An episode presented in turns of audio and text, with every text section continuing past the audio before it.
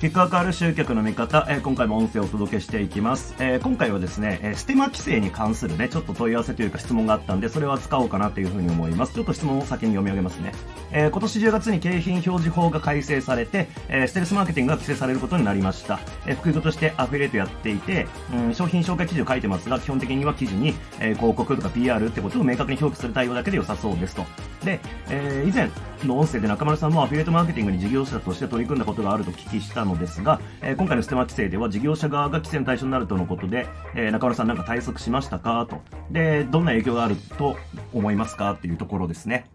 うんと、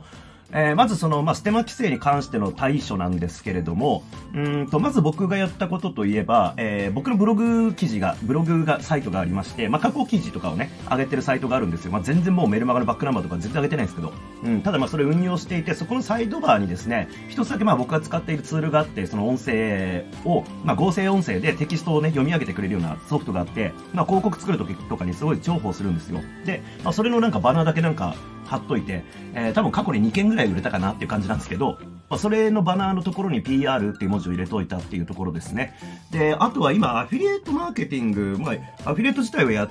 うんと、機能というか仕組み自体は持ってるんですけれども、まあ、積極的にね、お客さんに紹介してくださいとかっていうふうにやってないんで、あだし、僕から、あのー、なんだろう、いわゆるアフィリエイトの、えー、コピペで使えるようななんか紹介文というか広告文みたいなのを提供してるってこともないんで、うんとこちらからじゃあこの記事を使って、えー、投稿してくださいっていうふうにお願いしてる状況じゃないんで、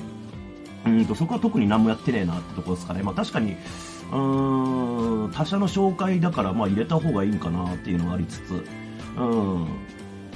ですね。まあ、ただ、あの、確かにそのアフィリエイトセンターとか運用しているところからのメルマガとか見ると、あの、まあ、バナーとかもしブログとかに貼ってるんだったら PR とか広告って表記入れてくださいとかっていう、まあ、お知らせが来てるんで、うんと、まあ、そういうことはやった方がいいんだろうなと。まあ、てかやんなきゃやべえなって感じなんですけど、うん、ただいかんせんね、あの、もうここ何ヶ月も、こう、紹介とか別に受けてないから、あの、気にしてなかったですね、あんまり。うん、やんなきゃですね、ここは。うん。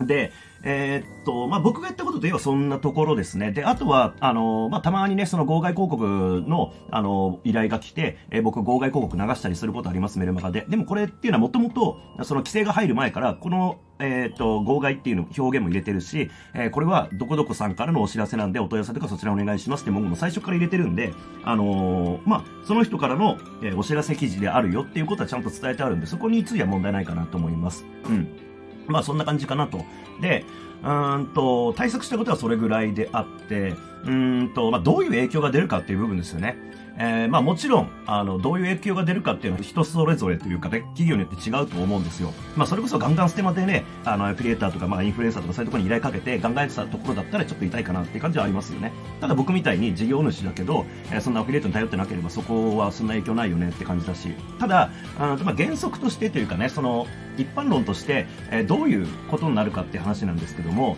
えー、まあ、マーケティングの世界でもやっぱりずっと言われてきてることは何かっていうと、広告が広告でバレないことが一番やっぱりいいとされているんですよ、本当は。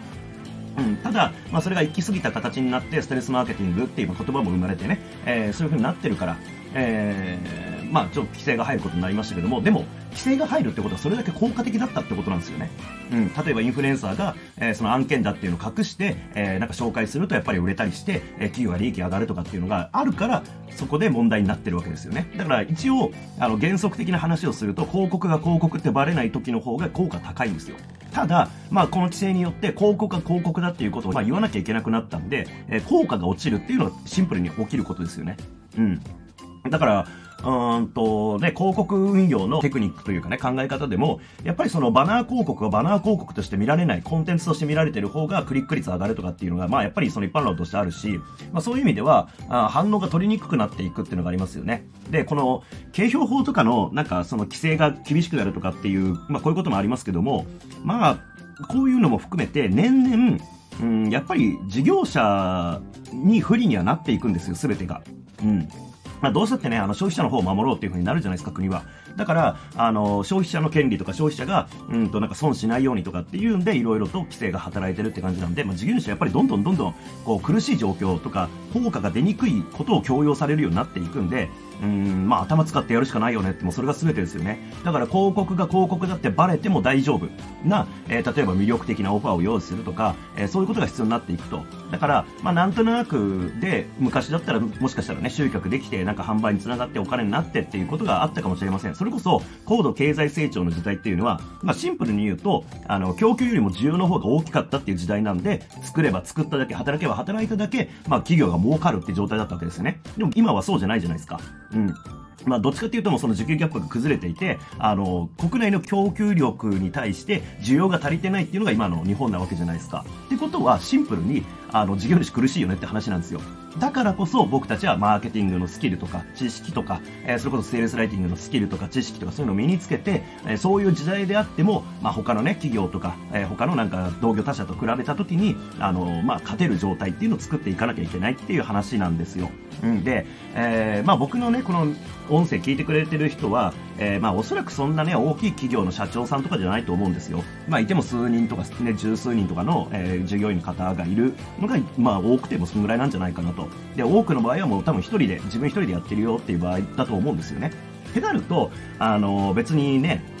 年間で何十億売り上げなきゃいけないとかっていうのがないじゃないですか。で考えると、まあ人一人食っていく、まあもしくは家族養っていくっていうレベルであれば、まあそうは言ってもね、他の人が全然マーケティングできないし、セールスライティングできない人ばっかなんで、あの、周りのね、業者とか見てると。って考えると、ちょっとスキル身につければ、あまあそんな大変なこともないんじゃないかなっていう気はするんですけどね。うん。まあ、とはいえ、まあ、こんな感じです。あの、とりあえず、ステマ規制の対応は、そんな感じでやったっていうのと、まあ、その、これに限らずどういうね、風潮になっていくのかっていう、まあ、これは僕の考えなんで、えー、これが当たってるか間違ってるかわかんないですけども、まあ、そんな風に考えてるよって話でした。なんか参考になれば幸いです。ありがとうございます。